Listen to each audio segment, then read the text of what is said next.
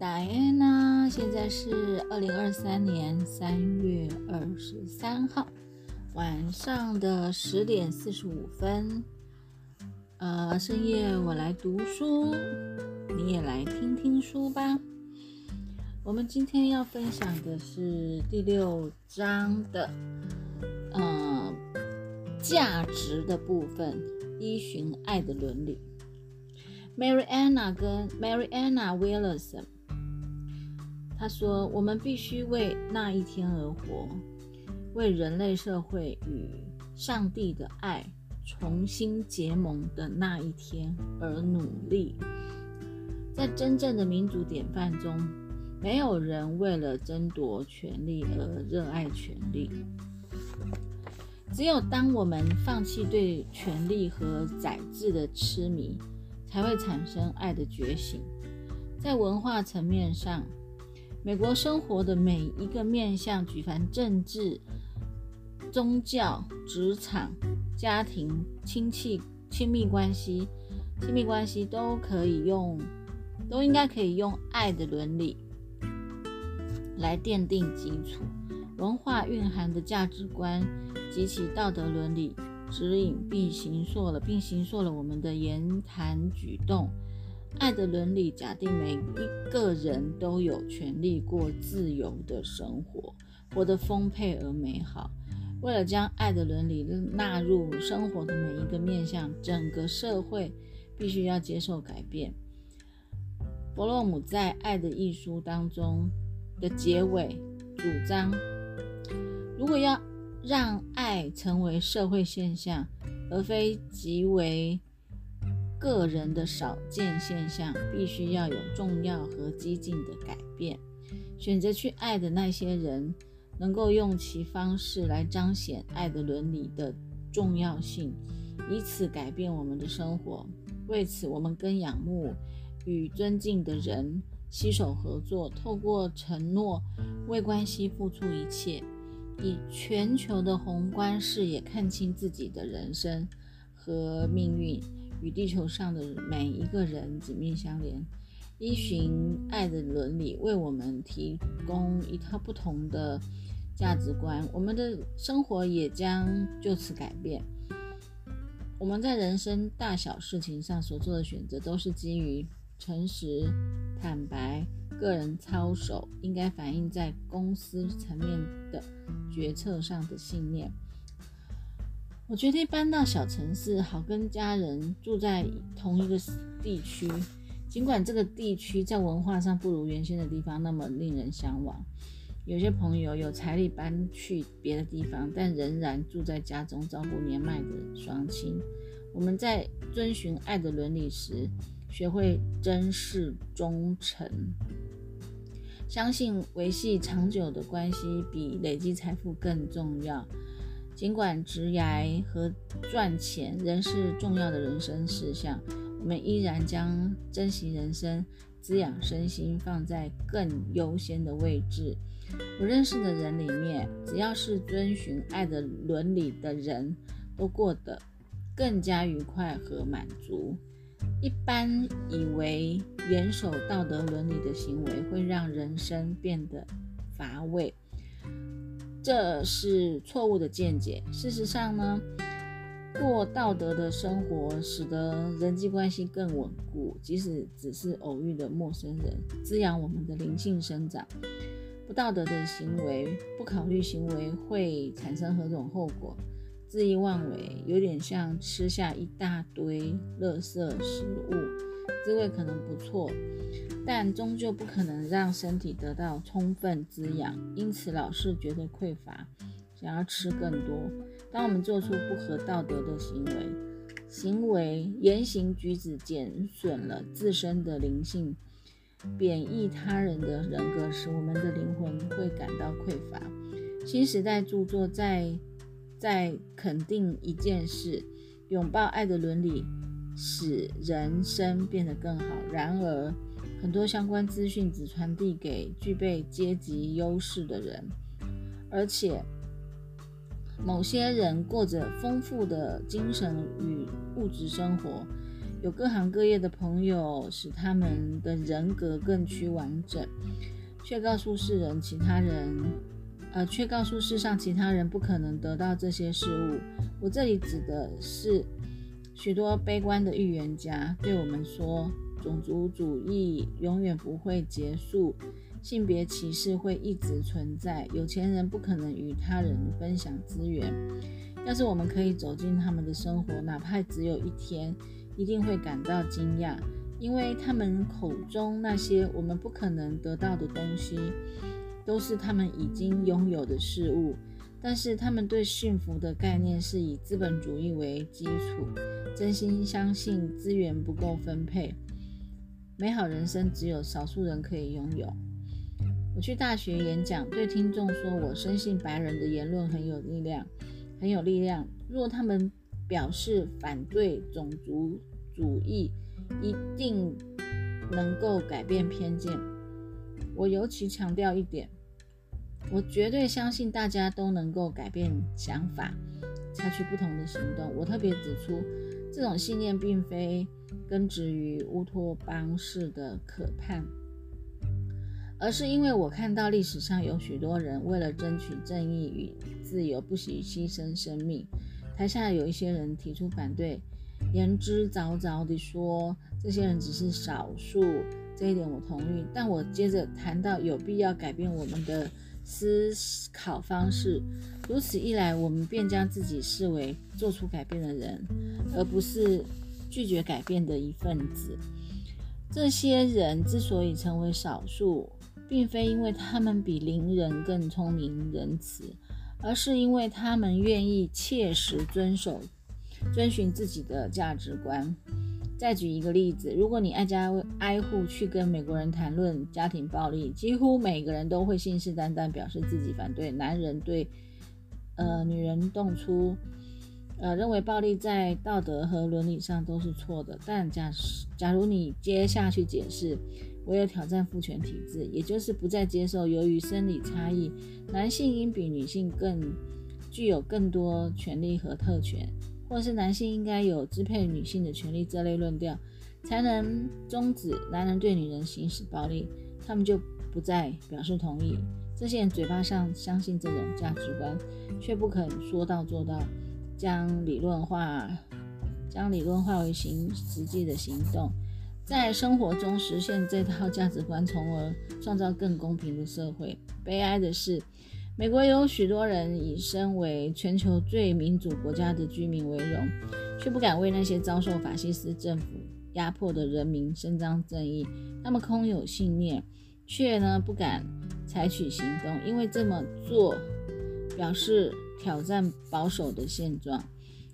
拒绝捍卫自己的信念，不仅削弱了个人的道德操守，也损伤了整体文化的道德风气。这就难怪大多数美国人不分种族、阶级或性别，都说自己有宗教信仰，相信呢，而且相信爱的神力、神性力量。但整个社会依然无法接纳爱的伦理，并用它来引导行为。尤其害怕这么做可能带来激进的改变，害怕激进的改变，使得许多美国人背叛自己的思想核心。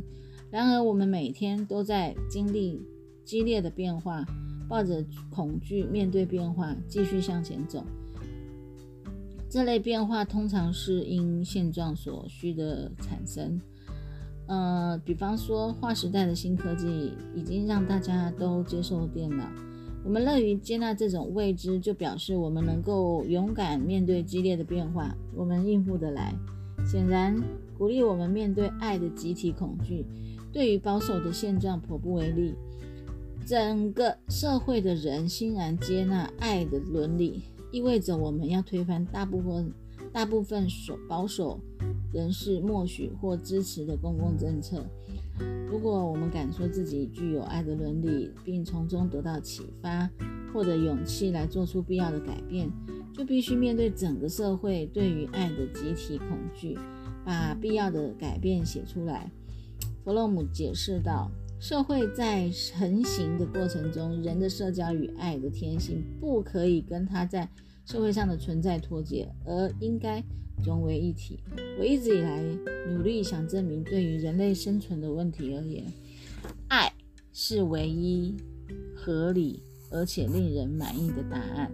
若真是如此，那么只要是排除爱的发展的社会，长此以往一定会消亡，因为它和人类天性的基本需求相抵触。的确，谈论爱并非说教，道理很简单，谈论爱就是在谈每一个人最终的需呃实际需求。相信爱有可能是一种社会现象，而非只存在于少数人身上。这是一种理性的信念，建立在对人性的洞察上。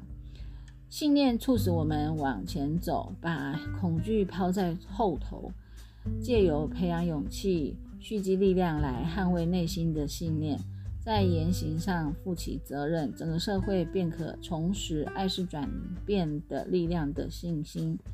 我非常喜欢约翰一书的一段话，在爱中没有惧怕。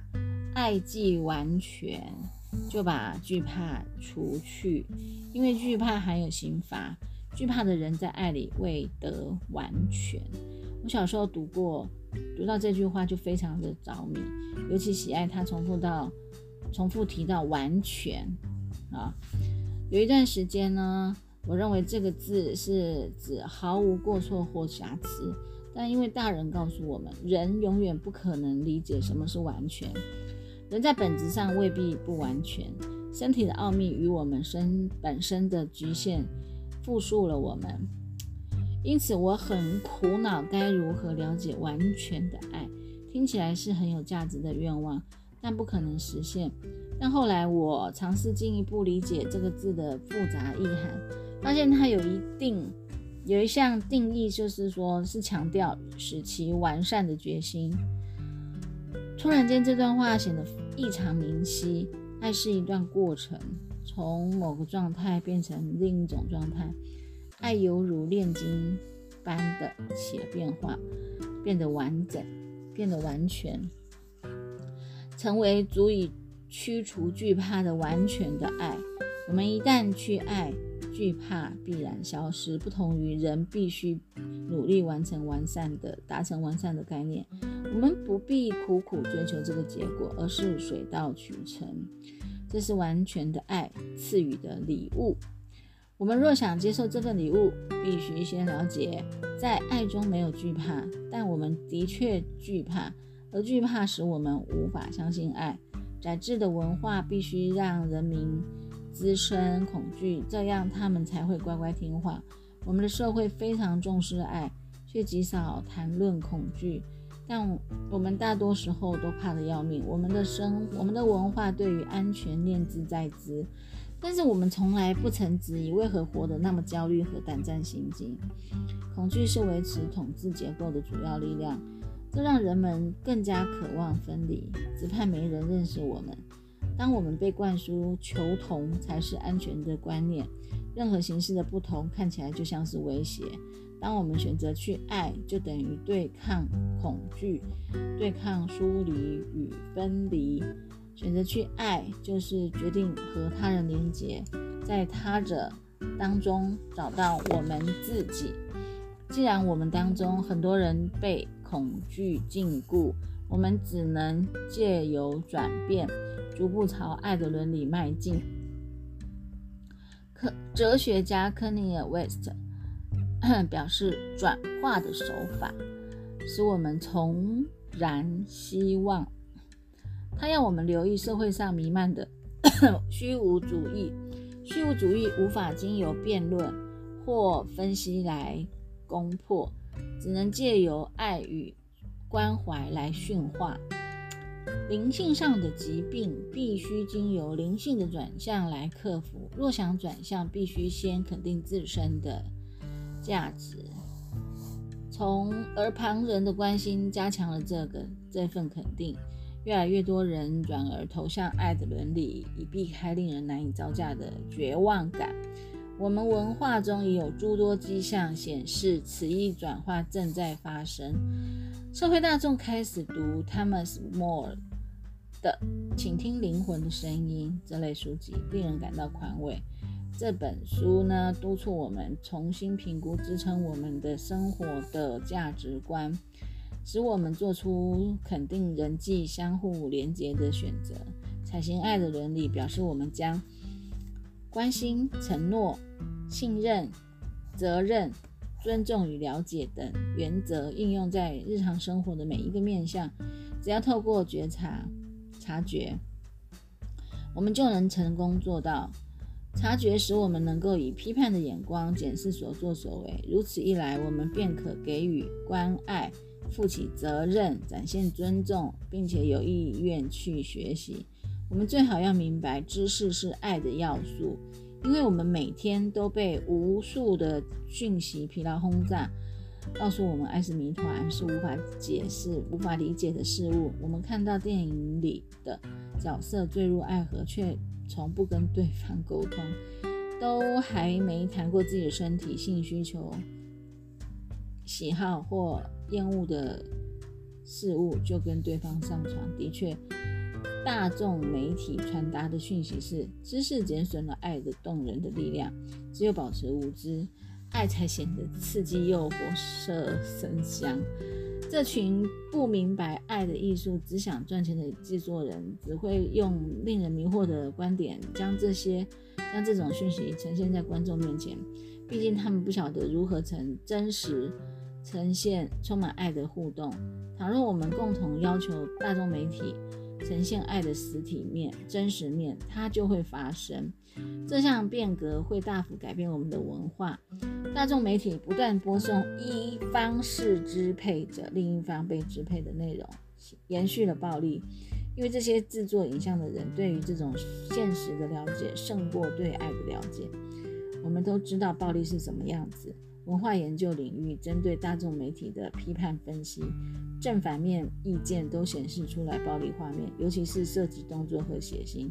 要比安静祥和的画面更容易吸引观众的目光，因此呢，这一小批制作大量影像的人，至今仍不学习如何如何拍出爱的影像，以吸引观众的注意力，激发我们在文化上的想象力。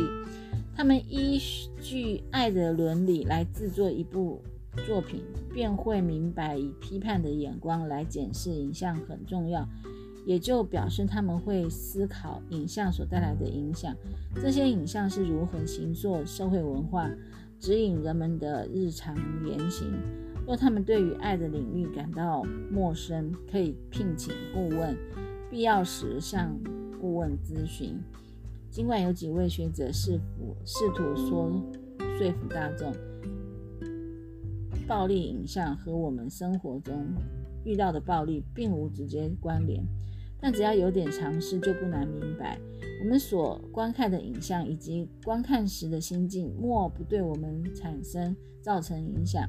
如果观众想，如果观众想轻松一下，观赏有娱乐效果却充斥冷血暴力的画面，自然而然就觉得日常生活中类似的行为是可以接受的。也就不再感到忧心或义愤填膺。倘若我们能看到更多充满爱的互动，无疑会感受到它对人生的正面影响。我们在谈论大众媒体呈现特定类型的影像时，得先承认，绝大部分的影像在一定程度上是从父权文化的观点进行设置。除非父权的思想和观点有所改变，否则很难改变这些影像。有些男人、有些女人或者是男人，觉得自己并非父权的牺牲品，因而不觉得父权是必须呃严肃看待的问题，有必要质疑或改变。但是我们随时都可以被再教育，在教育大。众都受到父权体制的负面影响，尤其是男性宰制。由于影像内容是由致力推广父权的人所制作，这批人制作的影像自然而然反映出他们的价值观和想捍卫的体制。父权体制如同其他宰制的制度，如种族主义，仰赖社会化过程，好让每个人相信，在人际关系中，有人卑微，有人优越，有人强悍，有人弱小。因此，有权势者控制无权势者是理所当然。支持父权思想的人会无所不用其极地巩固权力，以遂行控制。经社会化洗礼而有同样想法的人，自然更爱着宰制与暴力的画面，觉得温馨画面缺乏刺激。话说回来，制造制作影像的人需要有消费力的观众，好把好把自家产品卖给他们，这就给了我们力量，可以要求他们改变。尽管当代的女权运动已采取许多干预手段，努力改变这类想法，这么做也让女人和男人有机会过更充实愉快的人生。但掌权者依旧奉行父权思想，这并不表示我们没有权利要求改变。身为呃消费者，我们有权利，而且随时可运用这份力量，拒绝将时间、精力或投这个金钱投注在未来未能改。未能反映更好的人生价值，或破坏爱的伦理的影响上，影像上，呃，这个以减少这类影像的制作和散播。这么说，并非支持审查制度。事实上，大部分的罪恶并不是大众媒体创造出来的。啊，比方说，大众媒体显然并未制造家庭暴力。早在电影问世以前，家庭暴家庭暴力。家庭暴力便已随处可见，但我们都知道，所有形式的暴力经过大众媒体美化后，显得既有趣又吸引人。这类影像的制作人何尝不能利用媒体来挑战暴力的概念，化戾气为祥和？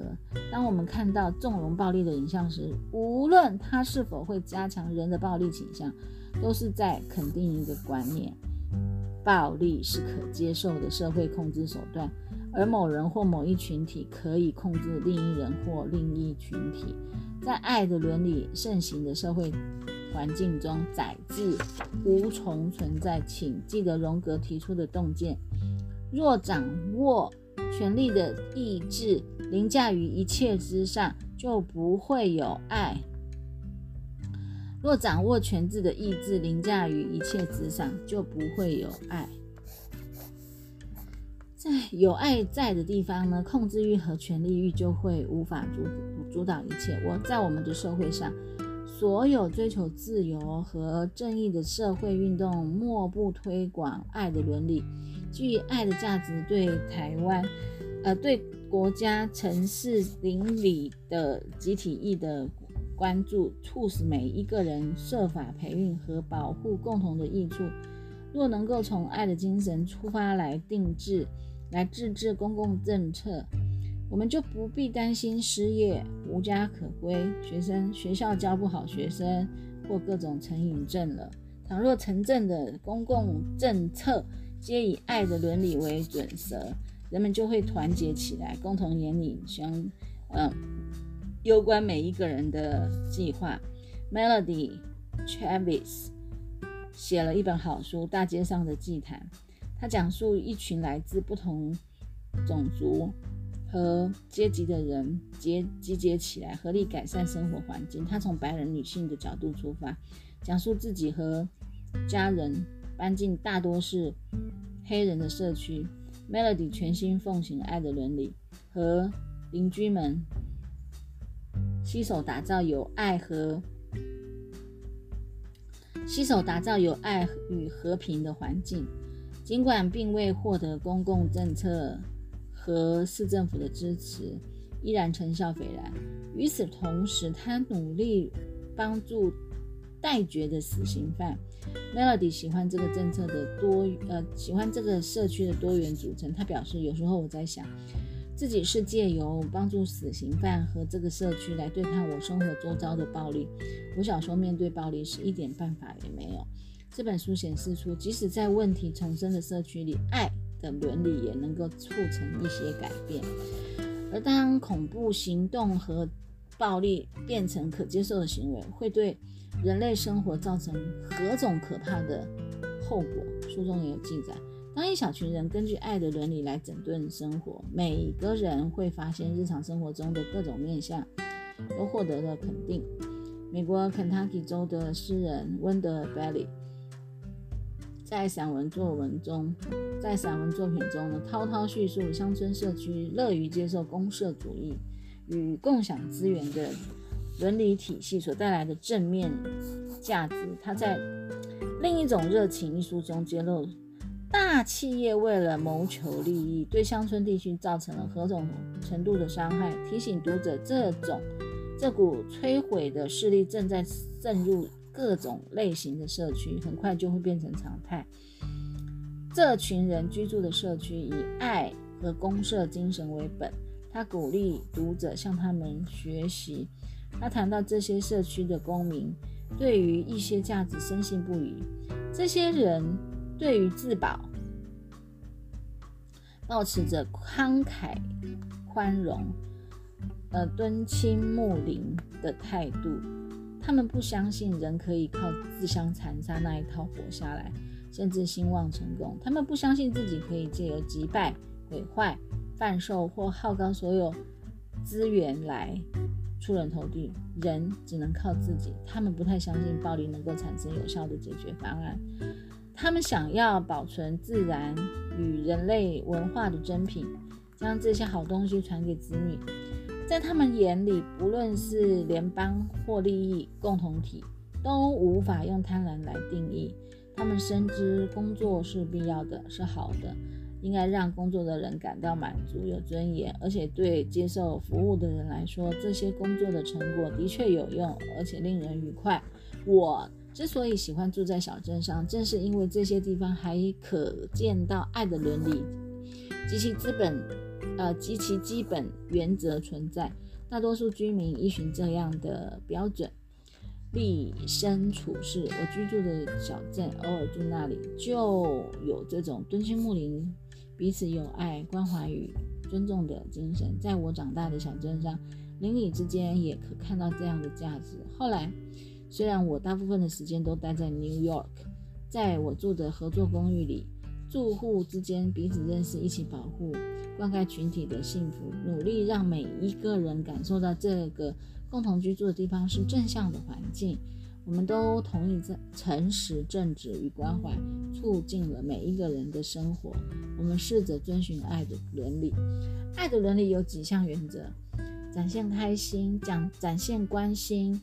尊重、了解、正直、合作的意愿，啊，展现关心、尊重、了解、正直、合作的意愿。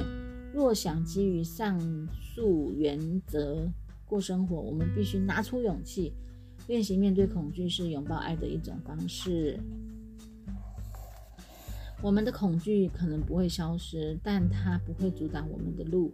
我们当中有些人已经接受、接纳，已经选择接纳爱的伦理，允许它成为内心的主宰，告诉我们如何思考、行动。我们知道，当人允许自身发生光芒，就得靠近，更靠近自己一些，也吸引其他发光的人。我们并不孤单。好。那今天的这个呃听书哈，我读书你听书就到这边结束，嗯，各位晚安，拜拜。